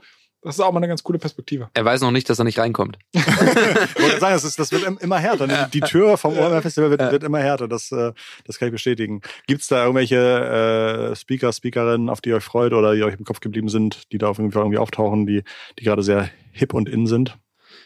Also ich glaube, dieser Brian Johnson ist mir aufgefallen. Oha. Dieser Longevity-Instagrammer, das ist ja so ein ehemaliger Tech-Gründer auch. Ja. Und der jetzt der jedes hat, Jahr Brain, Millionen... Braintree, ne, mitgegründet, glaube genau. ich. So Zahl, Zahl, Zahlplayer, der von PayPal gekauft wurde. Mhm. Ähm, und mittlerweile investiert er, die, sein Hauptjob ist eigentlich seine eigene Gesundheit zu optimieren und mhm. sich zu verjüngen. Und der macht halt die verrücktesten Sachen von einer ganz strikten Diät über tägliches Training bis hin zu irgendwelchen Lasertherapien, durch die seine Haut jünger aussieht. Ja. Ähm, teilweise weil irgendwie das Gesündeste meint er ist, dass man ein bisschen weniger Kalorien isst, als man verbraucht. Deshalb ist er aber relativ dünn und auch sein Gesicht sieht natürlich dann sehr dünn aus und eher nicht so vital. Mhm. Ähm, und dann war seine Idee, dass er sich irgendwie das Fett von seinen Beinen ins Gesicht spritzt, mhm. äh, damit er da ein bisschen vitaler aussieht, aber sein Gesicht allergisch drauf reagiert. Mhm. Also dem kann man auf jeden Fall auf Instagram folgen. Das ist ein ganz spannender Typ und tatsächlich ist das so in dieser Tech-Bubble Silicon Valley gibt es ganz viele so Milliardäre, die sehr viel Zeit darauf verwenden, wie sie irgendwie unendlich leben und, und mhm. sich verjüngen.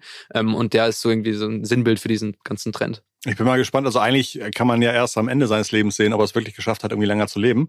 Ähm, aber ich äh, glaube, es gibt auch wahnsinnig viele gut ähm, erklärte Stimmen, die irgendwie sagen, Alter, das ist in höchstem Maße äh, gefährlich, sowohl was der da macht, als auch als Vorbild. Ähm, und der macht ja auch so Unsinn, wie dass er irgendwie sagt, hey, mein lieber 18-jähriger Sohn, ich brauche jetzt dein Blutplasma. Und äh, dafür kriegt mein 70-jähriger Papa mein Blutplasma. Und wir machen hier irgendwie so eine drei transgenerationale Blutplasma-Transfusion. Und das, äh, das ist schon alles, das ist schon alles komisch. Ich glaube, er hat auch so ein, zwei Sachen schon ähm, gemacht, die, die wirklich die wirklich schwierig sind, glaube ich, auch im, im intermenschlichen Bereich, äh, so mit seiner Ex-Freundin oder Ex-Frau oder Ex-Freundin, glaube ich.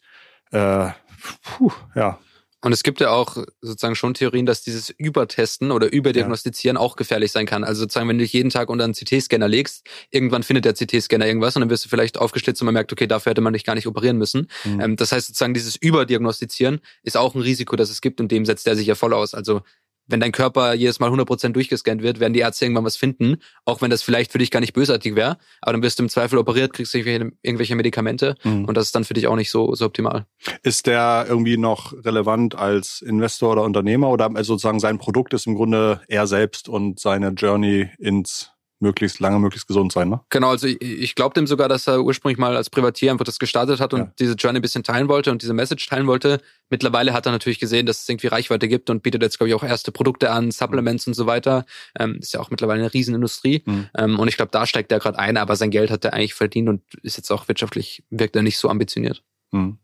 Spannend. Gibt's ein, gibt's ein Speaker oder ein Event, auf das du dich freust, Flo? Also bei mir ist irgendwie so, um vielleicht den Bogen zu spannen zu der, mhm. der Eingangsfrage. Ich, Rick Rubin, glaube ich, wird ganz cool als mhm. äh, halt irgendwie Produzent, hat meine Lieblingsband, die Chili Peppers, produziert. Ähm, das würde ich halt einfach mal cool finden, weil ich habe den jetzt ehrlicherweise nicht so krass im Internet verfolgt und mhm. dann halt sich das mal live anzugucken, fände ich ganz cool. Ansonsten bin ich aber niemand, der so für die mhm für die krass großen Speaker ähm, so dafür da ist, sondern ich finde es eigentlich eher cool, die Leute, die eigentlich nicht dafür da sind, Tickets zu verkaufen, sondern halt wirklich so den Content liefern oder halt vielleicht ein bisschen unter dem Radar fliegen, da solche Sachen zu entdecken. Also ich habe jetzt, weil die ganzen Megastars, also wenn ich von Kim Kardashian zum Beispiel jetzt einen Auftritt sehen möchte, dann muss ich bloß YouTube aufmachen und dann glaube ich, kann ich alle ihre ist gut dokumentiert. Mhm. Genau. Ja. So. Aber es gibt ja manchmal so Leute, die halt super selten sprechen ja. oder weiß ich nicht, die so klein sind, dass sich eigentlich kein Journalist für interessiert ja. hat, bisher die Geschichte zu erzählen. Und dann läufst du so zufällig dran vorbei und da freue ich mich halt auch dieses Jahr, mich ein bisschen treiben zu können und wirklich mal zu gucken, was wird denn so präsentiert und was sind vielleicht die kleineren Themen, die nicht so krass auf dem Schirm sind. Toll. Spannend. Letzte, letzte Frage, weil ich euch gerade hier habe. Gibt es irgendein Learning, wo ihr sagt, äh, in dem Bereich habe ich im letzten Jahr echt was gelernt. Das würde ich gerne meiner Person vor einem Jahr nochmal sagen als Tipp. Denn das hätte ich gern früher gelernt oder das hat mich besonders weitergebracht oder das hat mich besonders bewegt. Also ich würde an der Stelle mal anfangen, äh, während Noah noch überlegt und die Decke anstarrt. ähm, bei mir ist es tatsächlich so eine Sache gewesen, also gerade weil ich ja jetzt im letzten Jahr einen relativ großen Sprung einfach für mich gewagt habe. Und ich habe überhaupt gar keine Idee, wo ich da am Ende des Weges bei rauskommen werde. Nur was du halt, das klingt wie eine so eine beschissene Glückskeksweisheit, aber jeder, der, glaube ich, diesen Schritt tut, egal was er im Leben tut, fühlt sich dafür bereit. Also ich weiß nicht, es gibt wahrscheinlich auch ganz viele unterschiedliche Sachen im Leben. Ich weiß nicht, ob du jetzt Kinder in die Welt setzen möchtest oder du dich traust, deine Weltreise zu machen oder keine Ahnung. Du hast immer den Gedanken, ah ja, wenn ich noch da und da warte, dann kann ich das und das noch ein bisschen besser oder ja. was weiß ich. Du kannst gar nicht darauf vorbereitet sein, was da auf dich einregnen wird. Und du musst dich einfach darauf verlassen, dass du Wege finden wirst, damit umzugehen. Und selbst wenn du es nicht tust, dass vermutlich kein Weltuntergang ist. Und ich glaube, das ist so eine Lektion für mich, dass du auch erstmal machen, gar nicht so sehr verkopfen vorher. Ist es gut, mit einem guten Plan da reinzugehen, aber du musst nicht bis ins letzte Detail alles durchdacht haben, sondern vieles wird sich auf dem Weg als sowieso nichtig herausstellen oder keine Ahnung. Und das ist so eine Sache, die ich immer mehr verinnerliche, wo ich tatsächlich auch ein bisschen mit Regret so auf die Vergangenheit gucke, dass ich sage, eigentlich hättest du viel früher, früher auch damit anfangen können. Also ich, ich will keine meiner Erinnerungen missen, ja. die ich bis dahin gemacht habe und deshalb bin ich schon happy, wie es alles so gekommen ist. Ja. Aber hätte man wahrscheinlich auch früher machen können. Spannend, find ich, also finde ich sehr gut oder erinnert mich an irgendwas, was ich mal gelesen habe von, äh, gibt ja immer so tausend Bücher von irgendwie Navy Seals und so. Und ich glaube, wenn die so eine Spezialmission vorbereiten, dann gibt's immer, weil die sagen, wir können jetzt uns nicht irgendwie auf 27 Szenarien einstellen, weil jeder kann nur 35 Kilo Gepäck mitnehmen. Aber wir stellen uns immer auf die bestmögliche Situation ein, was ist sozusagen, wenn nichts schief geht, was, was brauchen wir, was machen und auf die aller, aller schlechteste. Und sozusagen alle Situationen, die dazwischen passieren, die improvisieren wir. Aber wir haben einen Plan, wenn es perfekt läuft und wir haben einen Plan, äh, einen Plan wenn es irgendwie äh, Ape-Shit wird ja. und alles dazwischen kriegen wir. Insofern, das hört sich so ein bisschen so an, zu sagen, äh, just do it. ja, tatsächlich. Also, ja, okay. Ja. Äh, Finde ich aber sehr gut. Das ist, ähm, das ist eine schöne positive Message und gerade für unsere jungen Zuhörerinnen und Zuhörer, das ist, das ist sehr gut. Gefällt mir. Äh, nur als dir ist dir noch was eingefallen. Äh, ich glaube, so ein bisschen äh, geduldig sein im, im letzten Jahr auch. Es, es war bei mir ein Thema, also jetzt auch bei Börsensachen oder so, wo man gesagt hat, okay, man blickt irgendwie anders auf eine bestimmte Aktie zum Beispiel. Ja. Ähm, und dann hat sich das zum Beispiel mal zwei Jahre anders entwickelt. Das war jetzt bei Flo und mir bei Meta zum Beispiel so, die dann wirklich im Grunde, nachdem wir investiert haben, sind die massiv äh, gefallen. Und wir waren aber eigentlich immer überzeugt davon, dass sie unterbewertet sind. Und das ist zum Beispiel dann jetzt in den letzten vier Monaten komplett zurückgekommen ähm, und auch über das Niveau gekommen, wo wir sozusagen investiert haben. Ähm, und da habe ich einfach gelernt, dass man jetzt gerade so zwei, drei Jahre oder ein Jahr selbst ist eigentlich nicht so viel Zeit. Ähm, und ich glaube, es ist schon immer wichtig, alle Themen mit Druck zu verfolgen. Aber auch manchmal dann, wenn man merkt, okay, da, da kommt man jetzt nicht weiter oder da ist jetzt irgendwie mal abzuwarten, ähm, dann auch nicht zu verbissen daran zu sein, gehen, sondern einfach mal ein bisschen geduldig zu sein. Insbesondere, wenn die Dinge außerhalb deiner Kontrolle liegen. Ja. Also, Toll. Finde ich auch, finde ich auch gut. Ähm, gefällt mir sehr. Fass Was ich ist noch dein Learning? fass, äh, mach ich gleich, äh, fasse ich sozusagen zusammen als People underestimate what can happen in five years and overestimate what can happen in one year oder sowas. Ne? Ich glaube, Ja. so ähnlich hörte sich das an. Also mir ist tatsächlich dieses Jahr sehr oft aufgefallen, wenn ich irgendwie drüber nachdenke, in welchem Jahr das war. Ähm, und dann war ich erstaunt, wie viele Sachen irgendwie im letzten Jahr Ja, ne? gewesen sind, wo ich das Gefühl hatte, okay, letztes Jahr ist eigentlich gar nicht so viel passiert, aber dann war irgendwie so 20 verschiedene Sachen. Ähm, und das ist mir dieses Jahr irgendwie sehr stark aufgefallen, wo ich so ein bisschen äh, zurückschaue auf das letzte Jahr, wo mir das letzte Jahr eigentlich teilweise relativ langsam vorkam, aber im Rückspiegel dann eigentlich trotzdem viel, viel geschehen ist. Und viele Premieren gab es ja auch 2023. Ich glaube, du hast äh, bist umgezogen. Es war Das war 2024. Wirklich? Ja. Achso. Ja. Jetzt erst. Ja. Ah, okay. Aber hast einen Umzug geplant? Ich habe mal wow. Man muss sagen, Flo war bei diesem Umzug dabei. Da kann mir stehen, dass wir äh, zwei Ich hab- Stunden ich hab, gearbeitet haben. Ich habe gesagt, ich habe ein Mini, ne? Ja. Ich glaube, ich muss zweimal fahren für diesen Umzug. Der Typ hat, der typ hat drei Kisten gehabt. Ey, das ist echt wirklich so geil gewesen. Ja. Wie fühlt sich das an, äh, nur wenn du, wenn du irgendwie sozusagen, wenn dich jetzt heute Nacht Aliens entführen, brauchen wir nur drei Kisten wegzuschmeißen und keiner weiß, dass dich jemals gegeben hat? Hey, ich das hab ja- gibt ich hab ja ja- 600 Podcast-Folgen Ja, oder so. danke, von das mir. muss ich hören. Sehr gut. 805. Oha, wirklich? Ja. Krass. Ja, sehr gut. Aber nicht alle ich gemacht. Und die ersten kann man sich nicht anhören aufgrund von, aufgrund von Dialekt. Ich wollte dich auch nur ärgern. Äh, das ist, glaube ich, also äh, sozusagen Travel Light ist immer ein guter Tipp. Insofern äh, finde ich das finde ich sehr gut. Toll. Dein Learning noch, Bosi. Oh shit, ja, hätte ich mal sagen sollen. Ne? Ich hab, die Frage. Äh, ich glaube, ich glaube, mein bestes Learning dieses Jahr ist, ähm, äh, innerlich etwas mehr tot zu sein, äh, sich nicht von Leuten, was die Leute sagen, stören zu lassen, viel weniger als früher. Und ich glaube, seitdem ich das so ein bisschen verfolge, wird viel mehr in mir laut, was mich interessiert. Und dem gehe ich viel mehr nach als irgendwie noch vor zwei, drei Jahren oder als vor fünf Jahren vielleicht. Das finde ich gut. Witzig, weil ich habe dich ja vor knapp drei Jahren kennengelernt. Hm. Und da wirktest du auf mich eigentlich wie so ein Typ, der, ja, ist mir eigentlich Rille, was die anderen Leute sagen oder keine Ahnung. Finde Hm. ich witzig, dass du das jetzt erst wirklich so für dich manifestiert hast. Bei nach außen hin hast du die Fassade ganz gut aufrechterhalten. Ich würde ich würd auch nicht sagen, dass es eine Fassade ist. Ich würde wahrscheinlich sagen, dass es einfach wenig Sachen gibt, wo ich, äh, wo ich das Gefühl habe, ähm, wo ich das Gefühl habe, da, da stört es mich ganz, ganz doll irgendwie, äh, wenn jemand irgendwie was sagt, was mir aber gerade gefällt oder so. Aber ich merke auf jeden Fall, dass ich natürlich gerade bei Leuten, die ich in das also ich habe ein breites Interesse und dann gibt's vielleicht irgendwie jemanden, der ist ganz tief in Wirtschaftsthemen drin, so wie ihr. Und dann höre ich was von euch und gehe nach Hause und sage so, oh, das wäre vielleicht auch mal was, wo man irgendwie, das wäre so toll und guck mal, was die so alles machen und die kommen und machen so interessante Sachen und so interessante. Und sozusagen, das ist so das, was mich eigentlich nervt, dass ich bei ganz vielen Menschen, mit denen ich zu tun habe, immer das Gefühl habe, eigentlich auch cool, was die so machen. Ähm, und ich glaube, dass äh, das hilft, hilft mir irgendwie nicht. Und jetzt äh, habe ich so gerade für, für meinen nächster Schritt wird so ein bisschen äh, sein, vielleicht auch in den nächsten Jahren nochmal wieder umzuziehen und irgendwie aus Hamburg rauszuziehen. Und dafür muss ich irgendwie Aber weiter Ja. weg, oder? Nein, nach Schleswig-Holstein und dafür muss ich aber sozusagen erstmal das, das Haus leer kriegen und das waren also große Entscheidungen und wo ich immer wieder hin und her ge- gependelt bin. Und ich finde irgendwie, äh, je weniger ich da grundsätzlich irgendwie auf äh, Tipps und Kritik von anderen Leuten höre, umso mehr höre ich dann doch wieder auf die eigene Stimme. Äh, und das ist auf jeden Fall etwas, was so, so eine Journey ist, die sich, glaube ich, jetzt in den letzten zwölf Monaten nochmal wieder weiter, weiter gedingst hat. Ja. Aber äh, dass du den Eindruck hattest, dass mir egal ist, was die Leute denken, das ist vielleicht sozusagen, äh, vielleicht war es nur bei, dir egal, was du sagst. Natürlich nicht. Natürlich nicht. Äh, toll. Ich glaube, das war ein, äh, das war ein runder Plunder. Ähm, war alles, alles mit dabei. Haben wir ein Thema unterschlagen, wo ihr sagt, darüber müssten doch irgendwie unsere Zuhörerinnen und Zuhörer nochmal hören? Also ich glaube, bei Noah gibt's ja jeden Tag die Gelegenheit zu hören, was der, was den so umtreibt. Ja. Und ich, also bei mir, ich glaube, wir haben jetzt über eine Stunde gequatscht, äh, den, Leu Stimmt. den Leuten da jetzt noch mehr im Ohr abzukauen. Ähm, Aber da, ihr, da wir so langsam sprechen, können die das in zweifacher Geschwindigkeit. Also so ein, eigentlich sind wir bei einer guten halben Stunde gerade. Äh, toll, dann ganz, ganz lieben Dank, dass ihr euch die Zeit genommen habt. Danke, Flo, dass du reingekommen bist, trotz verletztem Flu Fuß.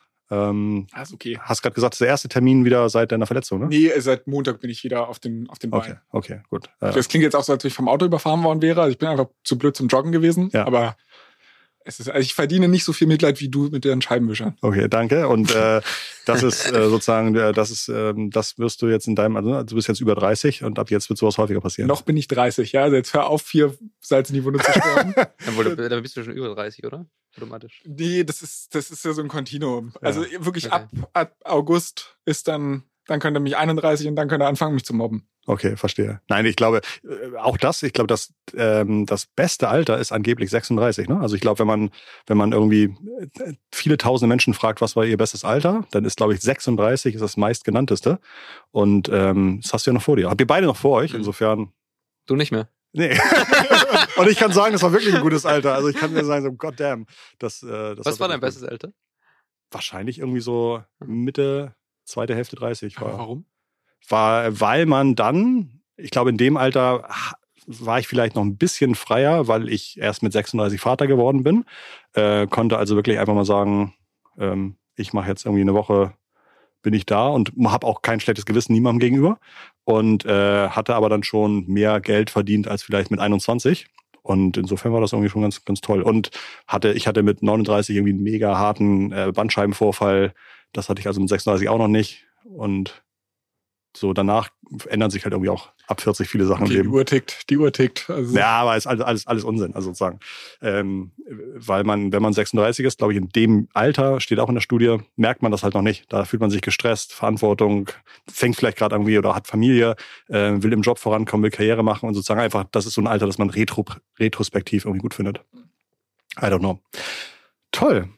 Euch zu Hause danke, dass ihr euch sozusagen von der, von der Wirtschaft bis hin zur äh, Emotionslage von äh, Gastgeber und, und Gästen. Aber mir, mir macht sehr viel Spaß. Ne? Also es ist, das ist so ein Thema, das quatsche ich jetzt zwar auf dem Podcast ein, aber im Grunde ist das jetzt sozusagen meine private Interessenstunde gewesen. Und ich bin da total dankbar. Und das ist mehr, als ich wahrscheinlich irgendwie in so einem Studium oder Coaching oder sowas kriegen konnte. Insofern Danke für euren Value, für eure Zeit, für euren Input und euch zu Hause lieben Dank fürs Reinhören. Das war unser Inside Talk, der kommt einmal im Monat raus, letzter Freitag im Monat.